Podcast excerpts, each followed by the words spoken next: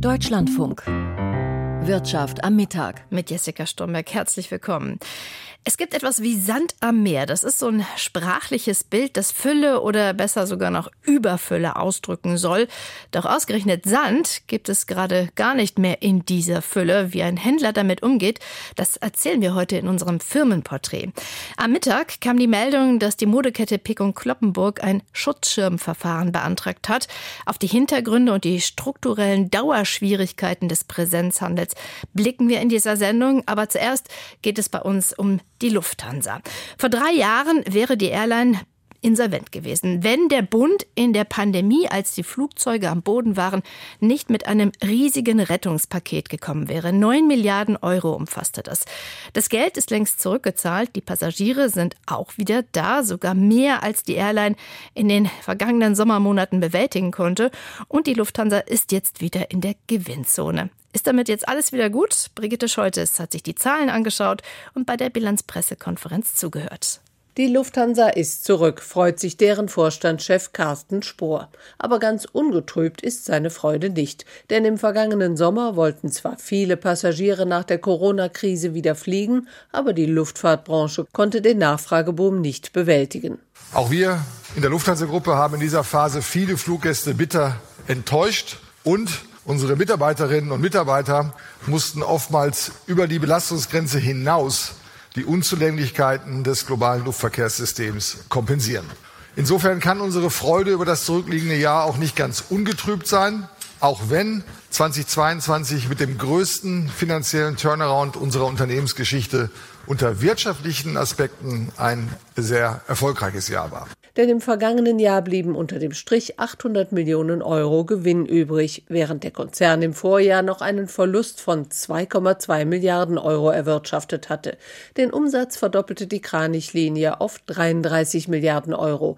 Zum Gewinn trugen vor allem die Fracht als auch die Technik sparte bei. Für das kommende Jahr könnte sogar wieder eine Dividende ausgeschüttet werden sollte das laufende Jahr sich so entwickeln wie erwartet. Die Stärkung der Bilanz sei für ihn sehr wichtig, sagte Finanzvorstand Remco Steenbergen, denn nur so könne man in die Zukunft investieren und sei widerstandsfähiger gegen künftige Krisen. A strong balance sheet allows us to invest in the future of our business and provide resilience against future crises. Im laufenden Jahr will die Lufthansa wieder 85 bis 90 Prozent der Vorkrisenkapazität an Flügen erreichen. Eine Voraussetzung mehr Mitarbeiter, denn seit 2019 waren mehr als 30.000 der damals noch 138.000 Stellen gestrichen worden. Nun sollen es bis zum Jahresende wieder 115.000 werden, sagte Lufthansa-Chef Spohr. Um das zu erreichen, brauchen wir über alle Gesellschaften hinweg allein in diesem Jahr 12.000 Neueinstellungen, 1.000 im Monat. Beispielsweise allein über 3000 Flugbegleiterinnen und Flugbegleiter, die wir für unsere gesamten Airlines suchen, von denen wir aber bereits mehr als die Hälfte erfolgreich rekrutieren konnten. Die allein werden aber nicht für einen reibungslosen Ablauf in diesem Sommer sorgen können, sollte die Nachfrage die Erwartungen übersteigen, sagte Spohr. Der Flaschenhals blieben die Flughäfen. Die Flughäfen in Deutschland, Frankfurt und München auch Düsseldorf werden aus heutiger Sicht bestimmen, wie viel Luftverkehr es in Deutschland diesen Sommer geben darf, geben kann. Und mein Versprechen bleibt da aufrecht. Wenn wir es dann von den Flughäfen mitgeteilt bekommen, dass es nicht passt, dann nehmen wir lieber frühzeitig Flüge raus, als das im letzten Sommer zu tun. Dass jetzt schon mehr als 30.000 Flüge für diesen Sommer gestrichen worden seien, das sei nicht richtig, versicherte der Lufthansa-Chef. Allerdings kündigte er auch an, dass die Ticketpreise weiter steigen müssten.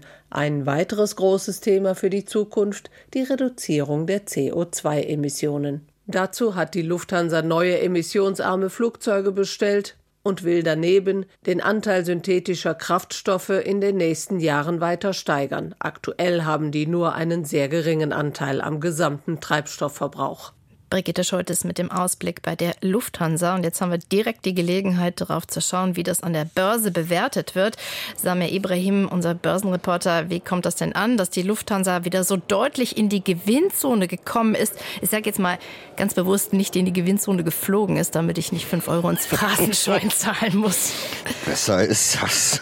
Conti gibt ja auch nicht Gummi oder BMW wird nicht ausgebremst. Also das lassen wir schön bleiben. Aber die Aktie der Lufthansa hebt heute auch nicht ab, aber sie legt am Vor Vormittag äh, deutlich zu, um mehr als ein Prozent. Der Erholungskurs nach Corona, der geht also auch im Aktienkurs weiter. Deutschland ist eine Exportnation, daher sind ja Exportzahlen immer auch wichtige Daten für eine gesamtwirtschaftliche Einschätzung. Heute gab es frische Zahlen. Wie sind die ausgefallen und einzuordnen? Naja, man muss sie gewisserweise mit Vorsicht genießen. Der Wert der Exporte zuletzt um gut zwei Prozent gestiegen. Das ist mehr als gedacht. Äh, ein guter Start also auch ins Jahr. Allerdings geht das zum Teil auf gestiegene Preise zurück. Und der langjährige Durchschnitt, der liegt bei über drei Prozent. Äh, interessant ist, dass die Exporte nach China wieder besser werden. Also ja, alles nicht schlecht, aber auch kein Grund für Jubelstürme. Hat das auch Auswirkungen auf die Stimmung der Anleger im Gesamtbild? Naja, nur bedingt. Der DAX aktuell bei 15.488 Punkten. Das sind gut 160 Punkte mehr oder etwas über einem Prozent. Es liegt aber vor allem an der guten Stimmung weltweit.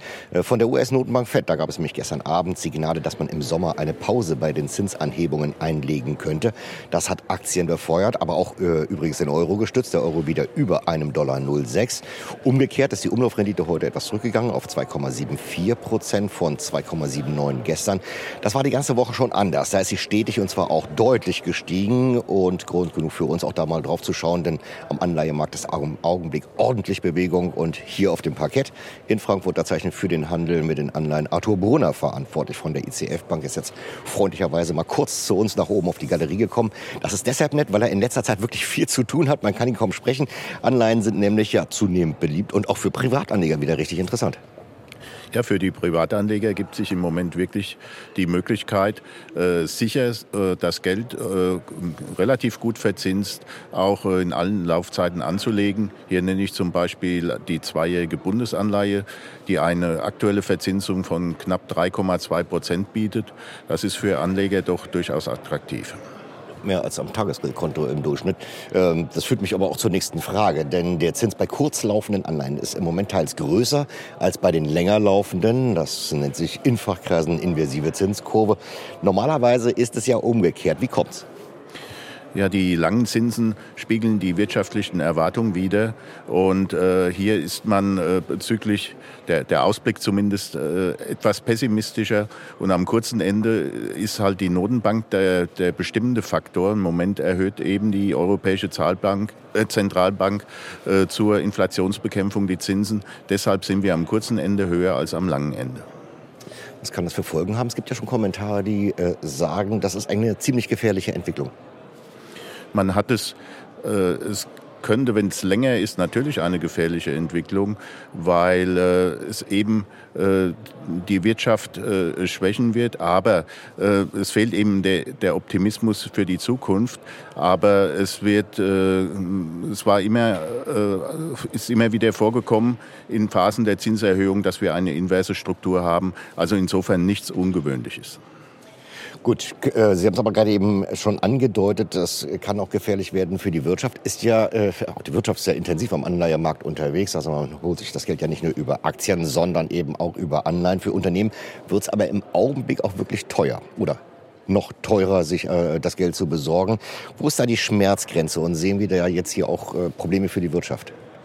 Also im Moment sehen wir noch keine Probleme für die Wirtschaft. Äh, die meisten Unternehmen konnten sich in den letzten Jahren äh, mit Liquidität eindecken, als die Europäische Zentralbank auch noch Anleihen gekauft hat, auch von Unternehmen. Von daher ist im Moment äh, kein großer Bedarf, was die langfristige Finanzierung angeht.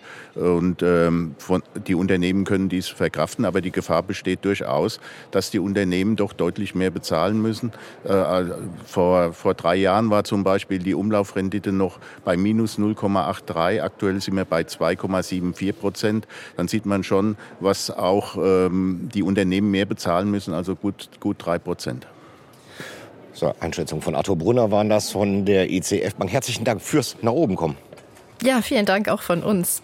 Herr Ibrahim, der Rüstungskonzern Rheinmetall soll eventuell in den DAX aufrücken. Was macht das? Da wird heute Abend darüber entschieden. Was macht das mit der Aktie? Naja, im Moment noch nicht äh, so wahnsinnig viel. Rheinmetall ist ja auch äh, ein Kandidat gewesen, der anstelle der Commerzbank hätte ja in den DAX aufsteigen sollen, war der heiße Kandidat, bis die Commerzbank mit ihrem Kniff kam und schon mal Zahlen vorgelegt hat, damit äh, sie dann an Rheinmetall vorbeizieht. Insofern äh, der Aktienkurs schon relativ stark gestiegen. Ähm, jetzt äh, wird das eben heute nach Börsenschluss überhaupt erst verkündet und da warten Anleger in der Regel erst einmal ab. Es wird also ab Montag dann spannend, wenn sich dann entsprechend äh, Fonds auch schon positionieren, die dann die Aktie kaufen, weil sie dann in den DAX aufsteigen wird. Fresenius Medical Care ist übrigens der Kandidat, der dafür dann absteigen wird. Also wir haben ja jetzt die reguläre ähm, Untersuchung der deutschen Börse im Gegensatz zum äh, Aufstieg der Commerzbank. Das war ja irregulär, äh, weil äh, Linde ausgestiegen ist. Infineon kauft in Kanada den Halbleiterhersteller Gun Systems. Wie finden das die Anleger? Na, zunächst einmal nicht so toll. Äh, die Aktie gab gestern nach der Veröffentlichung auch erst einmal nach. Ist ja immer so, wenn äh, Anleger sehen, dass das Unternehmen Geld ausgibt, dann äh, sind sie eher unangenehm berührt. Diese rund 800 Millionen Kaufpreis, die hat Infineon aber auf der hohen Kante. Das hat der Vorstand nochmal klar gemacht. Und die strategische Ausrichtung des neuen Unternehmens, was dann dazu gekauft wird, das passt eben zum Gesamtgeschäft von Infineon auch gut. Wird auch von Analysten mit lobenden Worten bedacht und mit Kursaufschlägen von gut anderthalb Prozent belohnt. Über die Anleihen und den Eurokurs haben wir ja schon gesprochen. Fehlt noch das Gold. Der Goldpreis ist jetzt heute noch einmal gestiegen auf inzwischen 1.848 Dollar je Feinunze. Da ist noch ein bisschen Erholungspotenzial nach den Abschlägen der letzten Woche da. Vielen Dank, Samir Ibrahim von der Frankfurter Börse. Am Mittag kam die Meldung, dass der Düsseldorfer Modehändler Pick und Kloppenburg beim Amtsgericht Düsseldorf ein Schutzschirmverfahren beantragt hat. Also das ist das Verfahren, bei dem ein Unternehmen nicht so pleite ist, dass gar nichts mehr geht, sondern es gibt eine Aussicht durch Umstrukturierung, dass das Geschäft, das Unternehmen fortbesteht. Pick und Kloppenburg teilt auch mit, man wolle sich neu aufstellen. Nach Galeria und Görz steckt mit P&C nun auch Deutschlands größter Modehändler in der Krise. Vivian Leue ist uns jetzt dazu zugeschaltet. Frau Leue, was bedeutet das jetzt konkret für die Modehäuser von Pick und Kloppenburg? Ja, also die bleiben erst einmal offen. 67 gibt es deutschlandweit. Auch online kann weiter bestellt werden und es wird auch geliefert. Das Unternehmen möchte sich innerhalb des Schutzschirmverfahrens sanieren, heißt es weiter. Und vielleicht noch zur Klarstellung. Also es gibt in Deutschland zwei Peke und Kloppenburg mit demselben Namen, aber wirtschaftlich unabhängig voneinander. Das Mutterhaus, das ist jetzt betroffen, äh, sitzt in Düsseldorf eben mit 67 Filialen, äh, Filialen. Und vor 100 Jahren spaltete sich die Hamburger Peke und Kloppenburg KG ab. Sie hat äh, gut 20 Filialen im Norden und Osten, aber nicht in Berlin und Leipzig. Die gehören wiederum jetzt hier zum betroffenen Düsseldorfer Unternehmen. Das, gut, dass wir das an der Stelle geklärt haben. Was ist denn der Hintergrund, dass P&C jetzt das Schutzschirmverfahren sucht? Ja, vom Unternehmen heißt es bisher, dass sich die P&C KG an die veränderten Marktbedingungen in Deutschland anpassen wolle, für die Zukunft neu aufstellen wolle. Und dahinter diesen Aussagen steckt eben, dass die Corona-Jahre 2020 und 2021 ja bei allen Händlern, vor allem aber eben auch bei den Modehändlern zu starken Umsatzverlusten geführt haben. P&C hat, wie manche andere große ähm, Einzelhändler, schöne Verkaufsflächen in sogenannten Premiumlagen in den deutschen Innenstädten. Das kostet Geld. Geld. In der Corona-Pandemie hat sich da ein dreistelliger Millionenverlust angehäuft. Und Corona hatte jetzt eben noch langfristigere Auswirkungen mit sich gebracht. Der Onlinehandel wurde gestärkt, der stationäre Handel aber geschwächt. Die Menschen gehen eben seltener zu Einkaufsbummeln in die Innenstädte. Die Zahlen hier sind noch nicht wieder auf einem Vor-Corona-Niveau. Ja, und so hat sich die Krise immer weiter verschärft. Ich hatte ja vorhin auch schon die Kaufhauskette Galeria, den Schuhhändler Görz genannt. Es trifft immer mehr Händler, die aus dem stationären Handel kommen und dann auch Online-Handel aufgebaut haben und nicht umgekehrt. Die Innenstadtkrise, die gibt es ja schon länger. Warum trifft es die Händler ausgerechnet jetzt? Ja, weil zu all den An Belastungen, die wir eben besprochen haben, äh, Corona und verändertes Einkaufsverhalten, eben jetzt der russische Angriffskrieg auf die Ukraine und die damit einhergehenden Energiepreiserhöhungen kommen, das sorgt dann für eine weitere auch doppelte Belastung. Also die Energiekosten sorgen bei den großen Einkaufsläden eben, dass sich der Unterhalt stark verteuert und die Menschen geben nicht mehr so viel Geld für Konsum aus. Sie tragen ihre Winterjacke lieber noch eine Saison länger, als sich eine neue zu kaufen. Und ja, sie sagt sagten, es, es fing an, aber Corona hat schon ein großes Loch gerissen und nun wird es für die Innenstadtlagen noch schwieriger. Wie kann sich denn die Branche sanieren? Ja, das wird sie, denke ich, nicht ganz alleine schaffen, zumindest nicht in der jetzigen Form. Diese Entwicklung betrifft ja eben auch, Sie sagten es, P&C, Görz, Galeria und deswegen macht das mittlerweile auch den Kommunen wirkliche Bauchschmerzen. Wenn große, auch schöne Läden in den Innenstädten schließen, dann bleiben einerseits leerstehende Immobilien zurück, aber eben auch noch leerere Einkaufsstraßen. Das hat Auswirkungen zum Beispiel auf die Gastronomie vor Ort, generell auf die Lebensqualität. So ein Shoppingbummel ist ja auch etwas Soziales, was die Gesellschaft vor Ort zusammenbringt. Deshalb müssen da alle an einem Strang ziehen, Kommunen mithelfen, Immobilienbesitzer Mieten senken, Verbraucher, Verbraucherinnen mehr kaufen. Und Pick und Kloppenburg will das jetzt versuchen zu verhandeln, sich aber auch vor Ort etwas verkleinern, möglicherweise Arbeitsplätze abbauen, generell Kosten senken. P&C hat ein Schutzschirmverfahren beantragt. Das haben wir eingeordnet mit der Kollegin Vivian Leue. Ganz herzlichen Dank. Sand gibt es nicht mehr, wie das sprachliche Bild es ausdrückt, wie Sand am Meer. Sand ist im Gegenteil inzwischen an vielen Orten Mangelware. Obwohl theoretisch in Deutschland genug Sand vorhanden ist, kann er aber oft nicht abgebaut werden. Das ist ein Problem für die etwa 2600 deutschen Sand- und Kiesgruben. Drei davon betreibt das Familienunternehmen Neuenkrug aus Hambergen in der Nähe von Bremen. Godehard Weyerer stellt dieses Unternehmen vor. Sand und Kies werden immer gebraucht. Und das in großen Mengen. 200 Tonnen für ein Einfamilienhaus, 30.000 Tonnen für einen Kilometer Autobahn. Jährlich werden in Deutschland 270 Millionen Tonnen aus Kiesseen und Sandgruben geholt. Der Sandhandel Neuenkrug aus Hambergen in der Nähe von Bremen schafft da einen Bruchteil davon. Auf 150.000 Tonnen. Ein kleiner Betrieb. Jan von Ösen ist seit 1992 im Geschäft. Seine größte und derzeit ergiebigste Sandkuhle liegt im benachbarten Hülseberg die Probleme aber teilt er mit den größeren in der Branche. Es ist so, dass wir in Höseberg also noch circa zehn Jahre vorausgucken. Aber nichtdestotrotz müssen wir dann in, in, zwei, drei Jahren wieder anfangen und uns Gedanken machen, wo geht es dann weiter. Von den Kollegen habe ich gehört, dass da teilweise zehn Jahre ins Land gehen. Und das macht natürlich den Rohstoff auch knapp. Dabei ist Deutschland reich gesegnet mit Sand und Kies, bekräftigt Harald Elsner. Der Geologe arbeitet in Hannover für die Bundesanstalt für Geowissenschaft und Rohstoff. Wir reden also über Vorräte, die reichen für mehrere Zehntausend Jahre Produktion, wenn wir denn an alle Flächen rankommen würden und was wir natürlich nicht machen wollen, wirklich alles auskiesen wollten. Deutschland ist ein dicht besiedeltes Land. Dörfer und Städte, Natur- und Landschaftsschutzgebiete, militärische Sperrzonen, Flughäfen, Autobahnen, Eisenbahnlinien. Hinzu kommen Äcker und Weiden. An 50 bis 70 Prozent der Sand- und Kiesvorkommen ist nicht heranzukommen. Für die Bundesanstalt für Geowissenschaft und Rohstoffe hat Harald Elsner kürzlich eine Studie herausgegeben. Er besuchte 270 Abbauunternehmen in ganz Deutschland. Als ich rumgereist bin, war es so, dass in Brandenburg gesagt wurde, dass 80 bis 90 Prozent der Sand- und Kiesunternehmen ohne gültige Genehmigung arbeiten, weil einfach nur ein einziger Bearbeiter da war in ganz Brandenburg, der sich um alles gekümmert hat. Also wenn Sie einsteigen wollen, sonst müssen wir mit dem anderen Auto fahren. Also. Auf dem Hof des Sandhandels Neuenkrug steht ein kantiges, geländegängiges Fahrzeug. 20 Jahre alt, spartanischer Innenraum, breite Reifen. Jan von Ösen nennt den Land Rover sein Sandkuhlenauto. Jetzt fahren wir zur Grube, äh, Hülseberg. Von hier aus 10 bis 15 Minuten. Vor zehn Jahren hat er seinen Betrieb abgespeckt, von 20 auf 10 Mitarbeitern. Also wir haben auch schon mal fast 15 LKWs gehabt, aber wir sind ein wenig zurückgerudert. Wir haben jetzt noch acht Einheiten, also acht LKWs. Es ist auch schwer, gute Leute zu bekommen. Denn wirtschaftlich kommen wir genauso gut klar, als wenn wir, zu meinem Empfinden, als wenn wir immer größer und immer größer wären. Die Lkw sind allesamt Allrad angetrieben und teuer genug.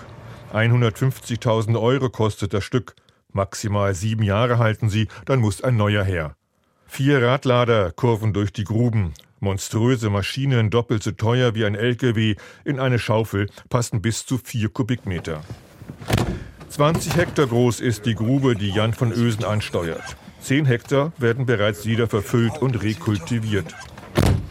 Hier sehen wir jetzt an einer Ecke, wo wir sauberen Sand haben. Also wir sagen dazu F1-Sand. Das ist der sogenannte Frostschutzsand. Der wird auch im öffentlichen Straßenbau verwendet. Frostiger heißt, dass er, dass er nicht, oder die Asphaltdecke oder das Pflaster danach nicht mehr hochfrieren kann, sag ich mal. Dass es beständig ist und sich nicht erweitert oder ausdehnt. Kies haben wir hier nicht, finden wir hier auch nicht an. Hier in der norddeutschen Tiefebene, sage ich mal. Das geht, glaube ich, erst in Hannover los, dass da Steine drin sind. Weil Sand und Kies zunehmend knapp werden, müssen Lösungen her. Harald Elstner aus der Bundesanstalt für Geowissenschaft und Rohstoffe plädiert für schnellere Genehmigungsverfahren und für Recycling. Bauschutt und Beton müssten gebrochen und als Ersatz für Kies verwendet werden. Es gibt überall in Norddeutschland Recyclingplätze. In Süddeutschland ist das anders. In Süddeutschland habe ich Gruben gesehen, Trockenkiesgruben, in denen ein Laster nach dem anderen kommt und das Material verkippt, was hier in Norddeutschland gesuchtes Gut ist. Das heißt, wir reden über Betonbruch, wir reden über Ziegel, wir reden über Fliesen. Das sind alles äh, wertvolle Rohstoffe, die in Norddeutschland recycelt werden und auch komplett eingesetzt werden wieder und in Süddeutschland nicht. Bereits vor 25 Jahren ist Jan von Ösen in das Recyclinggeschäft eingestiegen und hat sich gemeinsam mit einem örtlichen Bauunternehmen eine Brechanlage angeschafft. Das A und O ist dabei die Vorsortierung. Das ist das Ding. Wenn das, wenn das ordentlich sauber reinkommt, dann kriegen wir auch mit Rotstein ein ordentlich schönes Produkt. Für Kies oder vielleicht äh, Granit oder Naturstein. Ne? Das könnte man mit dem Betonrecycling ersetzen. Kies ist in Norddeutschland teuer. Viel teurer als im Süden Deutschlands, wo der Rohstoff reichlich vorkommt. Aber auch die Preise beim Sand ziehen an, nicht nur wegen Inflation und Energiekrise, auch weil das Angebot regional stark schwankt.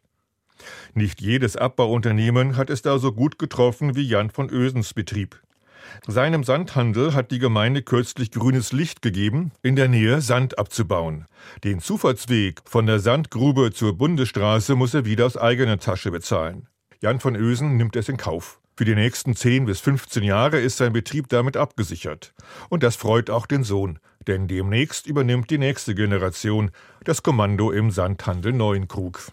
Das Firmenporträt von Godehard Weierer. Und wir kommen zur Wirtschaftspresseschau. Für heute hat die Gewerkschaft Verdi in sechs Bundesländern zu Warnstreiks aufgerufen.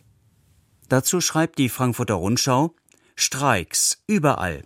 Im Flugverkehr, im öffentlichen Dienst und bei der Post werden Arbeitskämpfe geführt. Geiselhaft rufen die Arbeitgeber und fordern Gesetze, die das Streikrecht begrenzen. Finger weg, warnen die Gewerkschaften. Ist es in diesen Krisenzeiten in Ordnung, mehr Geld zu fordern? Mit Blick auf die vergangenen zwölf Monate ist die Antwort klar. Ja, natürlich darf man mehr Geld fordern, die Gewerkschaften müssen es sogar, denn ihre Leute verdienen oft wenig und leiden unter den hohen Preisen, die hoch bleiben werden, auch wenn die Inflationsrate sich wieder bei zwei Prozent einpendeln sollte. Die Zeitung ND Der Tag blickt auf die Entwicklung der Tariflöhne. Seitdem die Gewerkschaften höhere Löhne fordern, macht wieder verstärkt die Warnung vor einer angeblichen Lohnpreisspirale die Runde. Zu hohe Erhöhungen würden die Inflation zusätzlich nach oben treiben, so der Tenor. Damit soll natürlich Druck auf die Gewerkschaften gemacht werden, sich zu mäßigen. Die Theorie der Lohnpreisspirale verdreht Ursache und Wirkung. Die Inflation ist nicht hoch, weil es die Lohnforderungen sind, sondern die Lohnforderungen sind hoch, weil die Inflation hoch ist. Bei den Tariflöhnen müssen die Gewerkschaften viel nachholen, denn die Tariflöhne sind vergangenes Jahr im Schnitt nur um 2,2 Prozent gestiegen. Bei einer Inflation von 6,9 Prozent bedeutet dies ein Reallohnminus für die Tarifbeschäftigten von 4,7 Prozent. Der Bundesrechnungshof kritisiert die Bundesregierung für ihren hohen Schuldenstand. Die Süddeutsche Zeitung merkt dazu an, Betrachtet man allein die wahrlich irrwitzige Zahl, dann kann einem schon Angst und Bange werden. 850 Milliarden Euro hat der Bundestag seit Frühjahr 2020 an neuen Krediten genehmigt. Das entspricht ziemlich exakt jener Summe an Verbindlichkeiten, die die Bundesrepublik in den ersten 50 Jahren ihres Bestehens aufgehäuft hatte. Da wundert es nicht, dass der Bundesrechnungshof eindringlich vor einem vollständigen haushaltspolitischen Kontrollverlust warnt. Das Handelsblatt kommentiert die Preisschocks bei der Versorgung mit Fernwärme. Der Fernwärmekunde ist seinem Anbieter preislich ausgeliefert. Von Wettbewerb kann keine Rede sein. Wer jetzt also als Fernwärmekunde bei E.ON sieht, dass sich sein jährlicher Abschlag um teilweise 3000 Euro erhöht, der muss wohl oder übel zahlen. Die Daten, aus denen hervorgeht, wie sich die Preise genau zusammensetzen, sind öffentlich zugänglich. Nachvollziehbar sind sie allenfalls für jemanden, der Mathematik studiert hat. Das war die Wirtschaft am Mittag mit Jessica Stormberg.